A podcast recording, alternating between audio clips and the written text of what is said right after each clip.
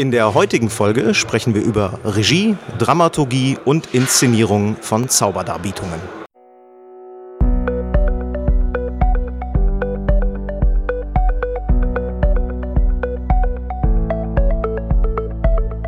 Willst du mehr Erfolg als Zauberkünstler haben? Bessere Shows? Mehr Buchungen? Höhere Gagen? Dann ist der Trickverrat Podcast genau das Richtige für dich. Albin Zinecker und Ingo Brehm von den Zaubertricksern verraten dir hier jede Menge Tipps und Tricks, wie du deine Zauberei erfolgreicher machst. Du findest uns im Internet unter www.trickverrat.de.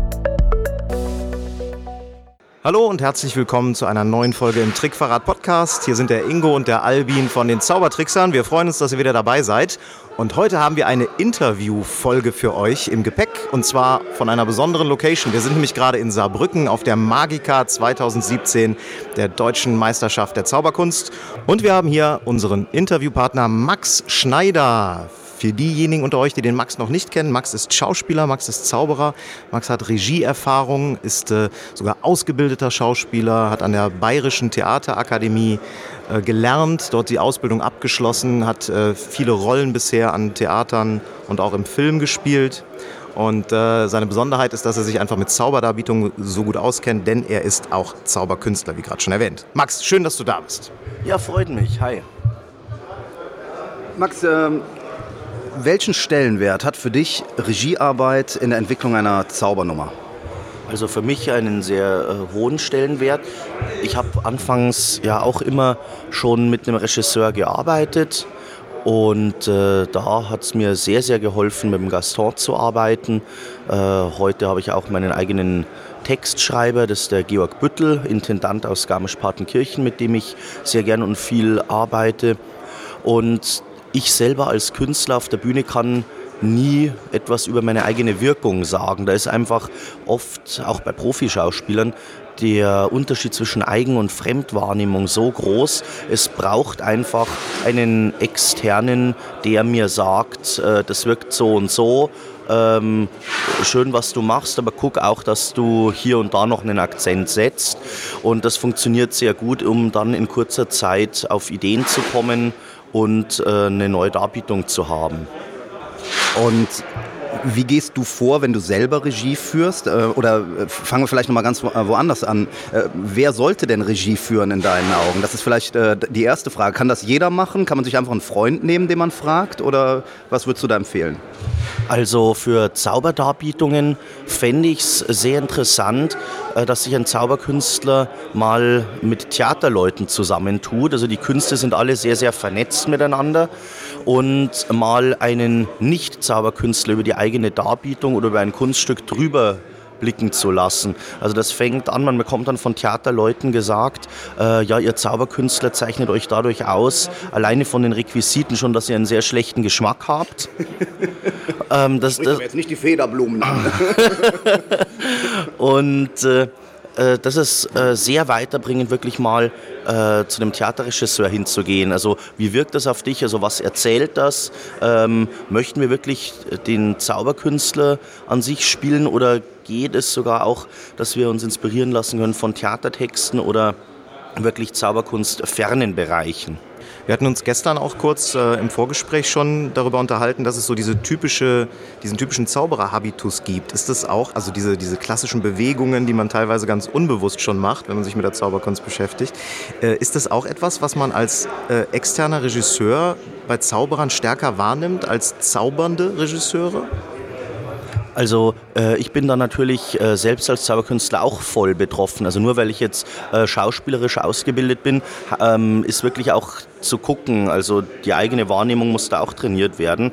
Auch äh, David Williamson hat ja gesagt, find out what they really think. Man kommt da mit einer Haltung hin, weil man jetzt selber zum Beispiel äh, das Kunststück von Jörg Alexander, die sympathetischen Szenen, also ich, ich liebe das Kunststück sehr, ähm, dass wir Zauberkünstler die Karten äh, lieben, aber Zuschauer nehmen das zum Beispiel nicht immer so wahr. Mhm. Das heißt, da äh, gilt es hinzugucken, also finde raus, was die Leute wirklich, wirklich denken.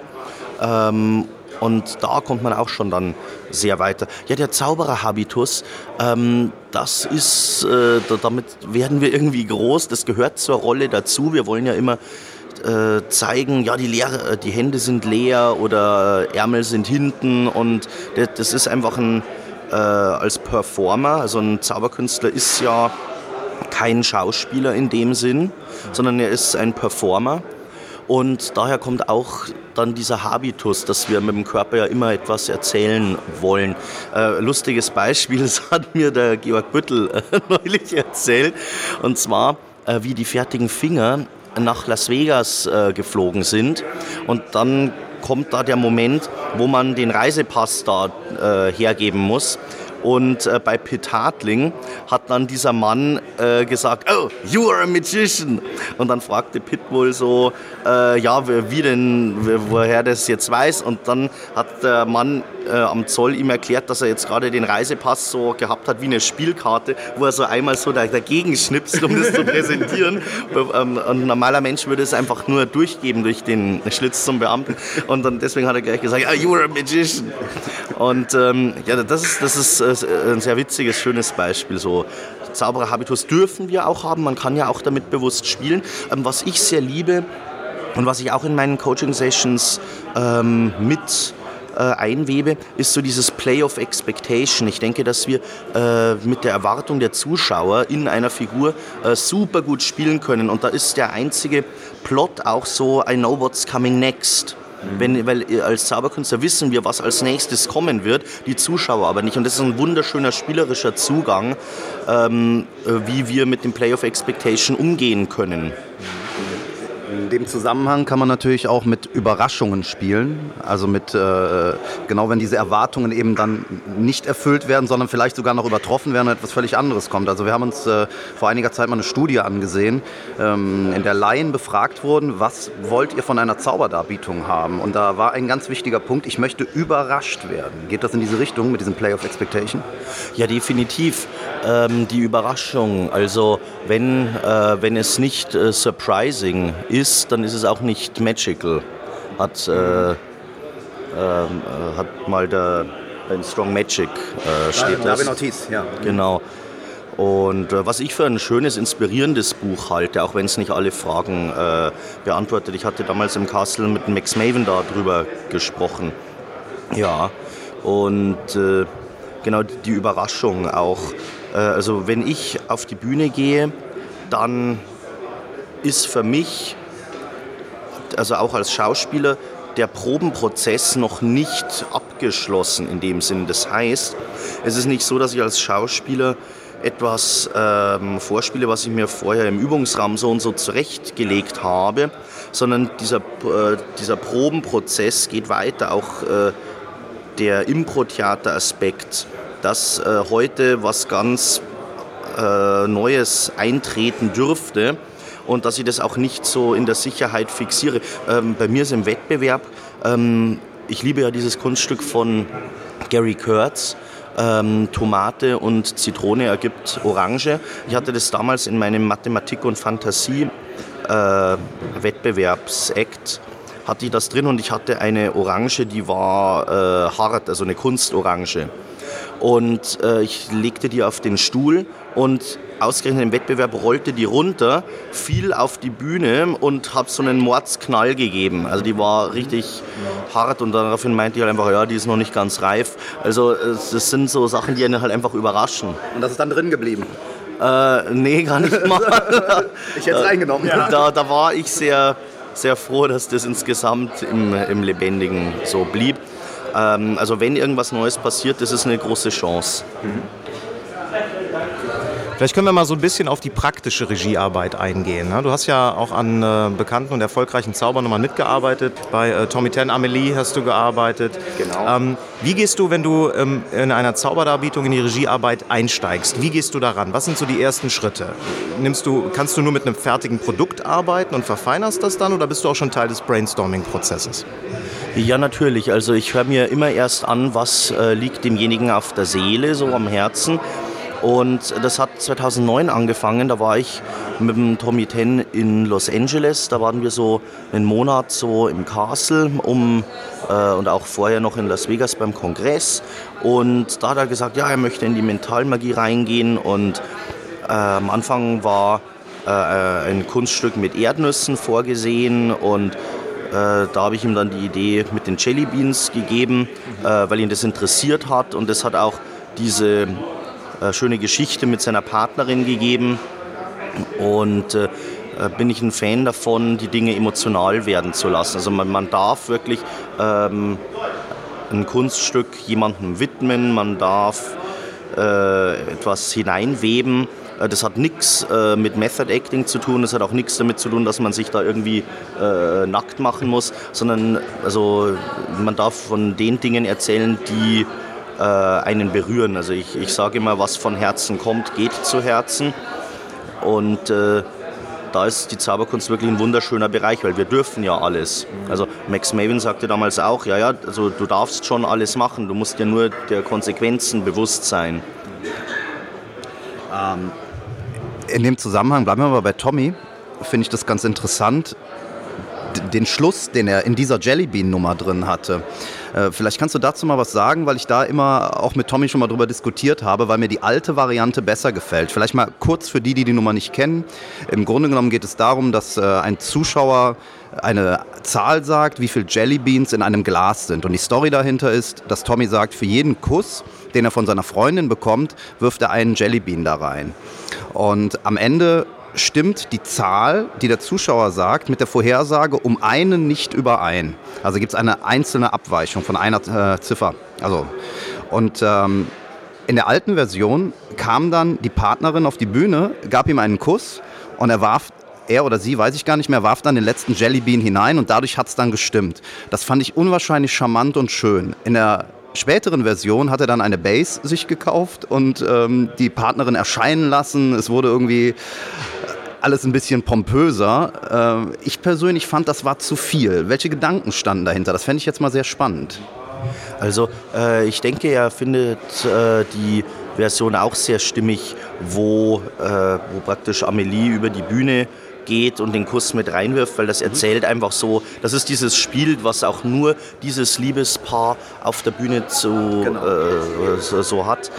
Ähm, die Sache mit der Base, das war explizit ein Wunsch äh, des Fernsehens. Das wurde gemacht, weil es ein äh, im Rahmen der TV-Produktion äh, war das ein Wunsch, äh, um das nochmal äh, größer werden zu lassen. Also da ja, muss man sagen, das war einfach ein Wunsch vom Fernsehen. Ah, okay. Also ja. genau, um dann noch die, die Partnerin praktisch erscheinen zu lassen und äh, Genau, aber das tut dem, dem Jellybean Act an sich nichts. Also er hat mehrere Versionen davon. Und was bleibt, ist die, die schöne Idee mit den Jellybeans und die äh, schöne Geschichte zwischen den beiden. Ja. Also die für mich äh, spiegeln Tommy Ten und Amelia auch wirklich diese Zweisamkeit auf der Bühne, wo wir uns alle auch danach sehnen, dass wir mal in so einer Zweisamkeit auch sein dürfen. Das eigentlich, äh, sind wirklich auch ein glückliches Paar. Das finde ich toll. Ähm, ich werde sie jetzt mal, mal bald besuchen in Los Angeles. Und äh, ja, das ist cool. Das freut mich auch wirklich so, dass das. Äh, ich habe einen Tommy erst jetzt in Österreich auch bei meiner Auftrittstour getroffen. Und äh, das äh, ist, ist eine echt sehr wertvolle Freundschaft und finde ich toll. Äh, du sagtest gerade, ähm, in dem Act ist diese Beziehung zwischen Tommy und Amelie das, wonach sich die Zuschauer auch sehnen. Ne? Das ist also so ein Stück weit das, das, was wir auf der Bühne sehen, eine Relevanz hat. Zum Thema Relevanz in Zauberdarbietungen. Wenn du als Regisseur an eine Darbietung rangehst, wie schnell guckst du auf das Thema, ist das, was wir da sehen, relevant fürs Publikum oder ist das nur Eye Candy? Also wird da nur was Schönes gezeigt, was eigentlich keine tiefere Bedeutung hat? Wie wichtig findest du in Darbietungen, die du bearbeitest, diesen Aspekt? Ja, die Relevanz, das, das Wesentliche. Das ist auch immer so mein eigenes Thema. Was ist wesentlich, was kann ich weglassen? Äh, sehr äh, empfehlenswert ist es. Also die Leute, mit denen ich arbeite, die haben eine äh, schriftliche Fassung vorliegen. Ähm, das ist wirklich gut, dass man ein Skript hat und das wird ständig verändert. Also da wird geguckt, äh, welchen Satz kann ich weglassen, äh, wie kann ich es stimmiger formulieren, gibt es vielleicht eine Doppeldeutigkeit, mit der ich spielen kann oder bewusst nicht. Und da ist äh, der zeitliche Rahmen, kann da eine Rolle spielen. Äh, ist natürlich eine Frage, ist es eine Wettbewerbsdarbietung oder ist es Brot- und Butterprogramm? Und äh, also wie, wie komme ich da zu Potte, ist da die Frage. Aber das ist sehr abhängig vom Künstler, was er denn damit will. Was ich äh, eigentlich meine ist, wenn du zum Beispiel eine Nummer hast, da schwebt ein Tisch. Ja? Ein Mensch geht auf die Bühne, lässt einen Tisch schweben, der schwebt hoch, der landet wieder, sieht toll aus. Es gibt aber keine Rahmenstory dazu, es gibt keinen Plot, es gibt keine, keinen Grund eigentlich dafür, außer dass es schön aussieht, dass der Zauberkünstler das macht. Ähm, wenn du Regiearbeit machst, ist das ein Thema für dich, dass du sagst, wir haben jetzt hier eigentlich nur eine Nummer, die schön ist, die aber keinen Grund hat, die keinen, keinen Plot hat, keinen tatsächlichen Handlungsrahmen und arbeitet ihr auch daran? Ja, also ähm, gerade beim Beispiel von Dirk Losanders Schwebetisch ist es so, also ich habe den in meinem Programm zum Thema Antoine de Saint-Exupéry, Autor, Pilot und Zauberkünstler. Und dort ist es natürlich ein Effekt, äh, der wunderschön wirkt, weil Antoine ähm, ist ja bekannt als der Autor des kleinen Prinzen. Er liebte das äh, Fliegen über alles und er hat gezaubert. Und da ist natürlich ein schwebender Tisch äh, vom Rahmen äh, ganz stimmig. Und, äh, und sonst äh, finde ich auch die Figur des klassischen Zauberkünstlers ganz interessant. Also wir dürfen auch eine Seilroutine mit Musik vorführen. Also da, äh, das ist auch etwas, auch das Ringspiel, da, da geht es ähm, möglicherweise um äh, eine Art Trennung, um ein Zusammenkommen oder um jedes andere Thema, was ich alleine über die Augen erzählen kann. Ich glaube, das ist ein ganz relevanter Punkt. Ähm, wenn ich mich mit anderen Zauberern unterhalte, dann wird da oft sehr viel Schwarz-Weiß gesehen. Die sehen entweder den Rollenschauspieler, also wie zum Beispiel Pius Maria Küppers als Japaner, ne, die also eine ganz klassische Rolle, oder Gaston ist ja ganz bekannt für seine Rollen, die, der eben wirklich eine, eine Figur, eine Fantasiefigur spielt. Oder sie sagen, ich spiele halt einfach nur ich selber.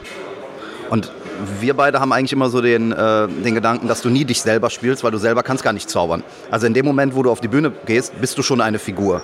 Nämlich eine Figur mit magischen Fähigkeiten. Und selbst wenn die sehr nah an dir dran ist. Und ich glaube halt, dass vielen Zauberern noch ein bisschen so das Gefühl fehlt, dass es zwischen einer schauspielerischen Rolle, einer Fantasierolle und ich bin einfach ich selber noch ganz viele Facetten gibt, die man ausleben kann.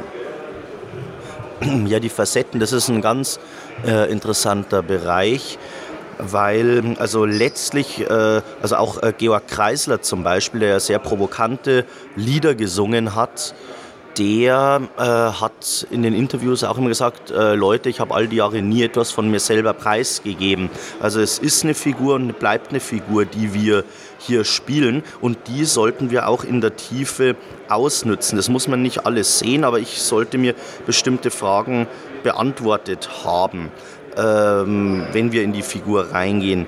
Ähm, in der Rollenarbeit an sich oder, oder sagen wir auch mal im Maskenspiel ist es so, da brauchen wir keine Festlegungen immer. Also da kommt eine Wirkung zustande. Ähm, und da kann ich Geschichten auch wirklich aus dem Stegreif erzählen. Da muss ich jetzt nicht mir irgendwas vorstellen, äh, dass äh, irgendwo in der Kiste ein totes Tier ist, äh, sondern es reicht, dass ich in die Kiste hineinblicke und dann ins Publikum und es erzählt, dass da eine Entdeckung ist. Und ähm, ja. Welche Fragen sind denn das, die man sich stellen muss in der Rollenarbeit vor allem? Ja, genau. Ähm, in der Rollenarbeit. Also es ist so, äh, also die Zuschauer fragen ja immer, also äh, wer bist du und was hast du mir zu erzählen? Welche Geschichte möchtest du mir erzählen? Und äh, bist du meine Zeit wert? Und man hat herausgefunden, dass die Zuschauer sehr begeistert sind und da gerne ihre Zeit für die Darbietung investieren, wenn man als Performer die ersten beiden Fragen beantwortet hat, nämlich wer bist du und welche Geschichte möchtest du mir erzählen? Und das sind die Zentralfragen, mit denen ich eben äh, auch an den Act hingehe als Rahmenbedingungen. Das geht ein bisschen in die Richtung, äh, was Bob Fitch uns immer beigebracht hat und gelehrt hat. Äh, warum kommst du überhaupt auf die Bühne? Mhm. Ja, also wir können nicht nicht kommunizieren. Ähm, ich kann, also da finde ich es auch sehr interessant. Also Topaz hat ja auch seine drei Rollen, den äh, Täter, den Zeugen, das Opfer mhm. erstellt. Damit kann man wunderschön auch arbeiten. Das ist für, für Zauberkünstler auch sehr stimmig.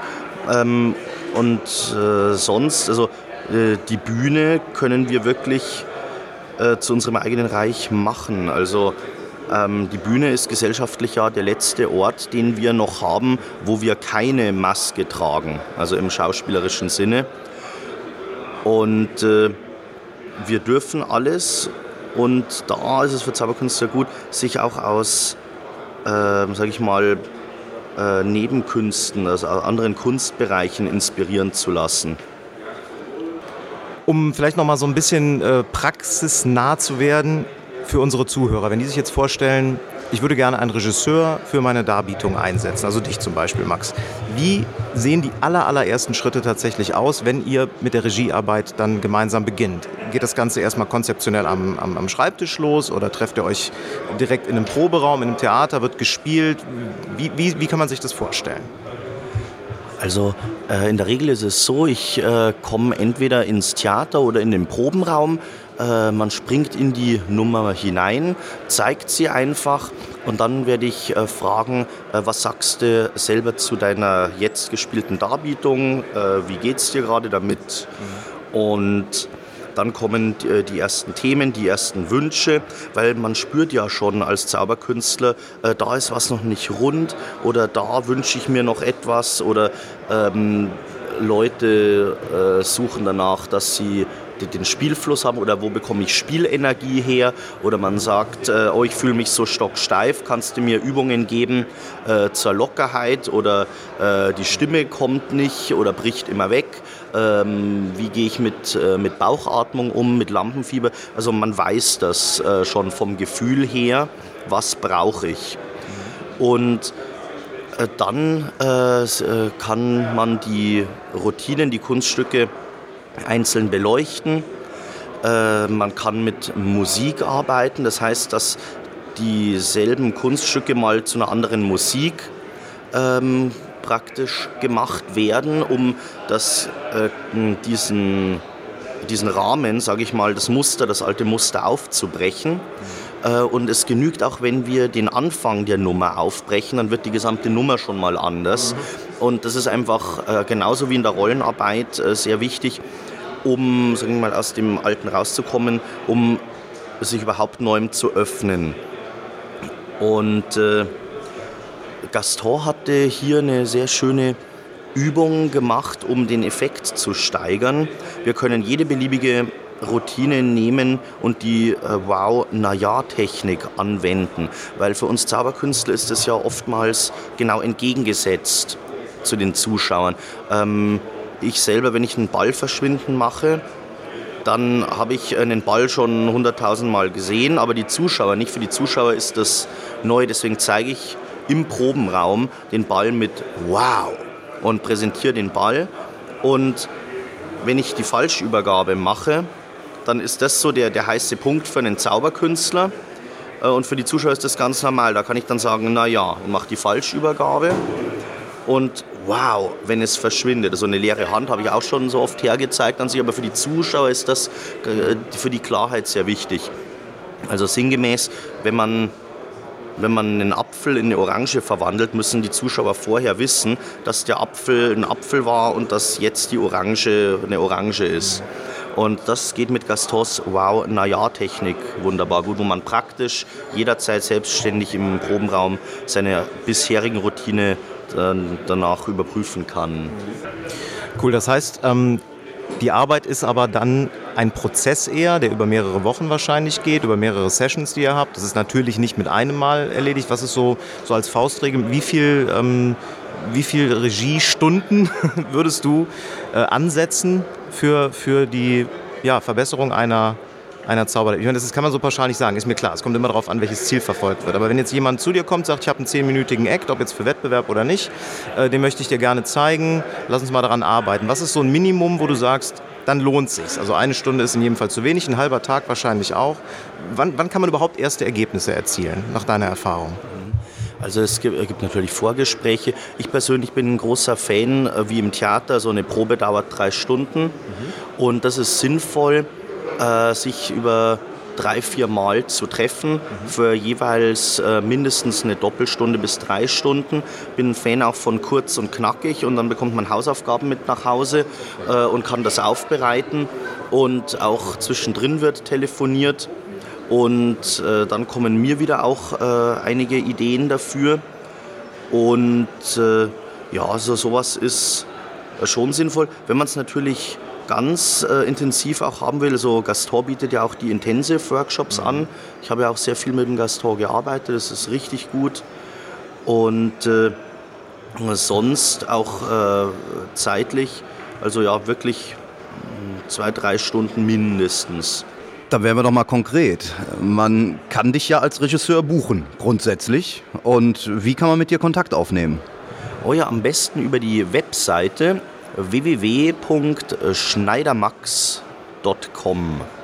Und das äh, ohne Bindestrich schreibt man in einem durch, schneidermax.com. Genau, ein Wort, ja. Schneidermax. Und wenn jetzt einer darüber nachdenkt, dich zu buchen, ähm, sollte er irgendwas vorbereiten? Sollte er vielleicht ein Video mal schicken? Oder äh, gibt es da schon was, wo man sich schon vorher mal ein bisschen Gedanken macht, bevor er zum Regisseur geht?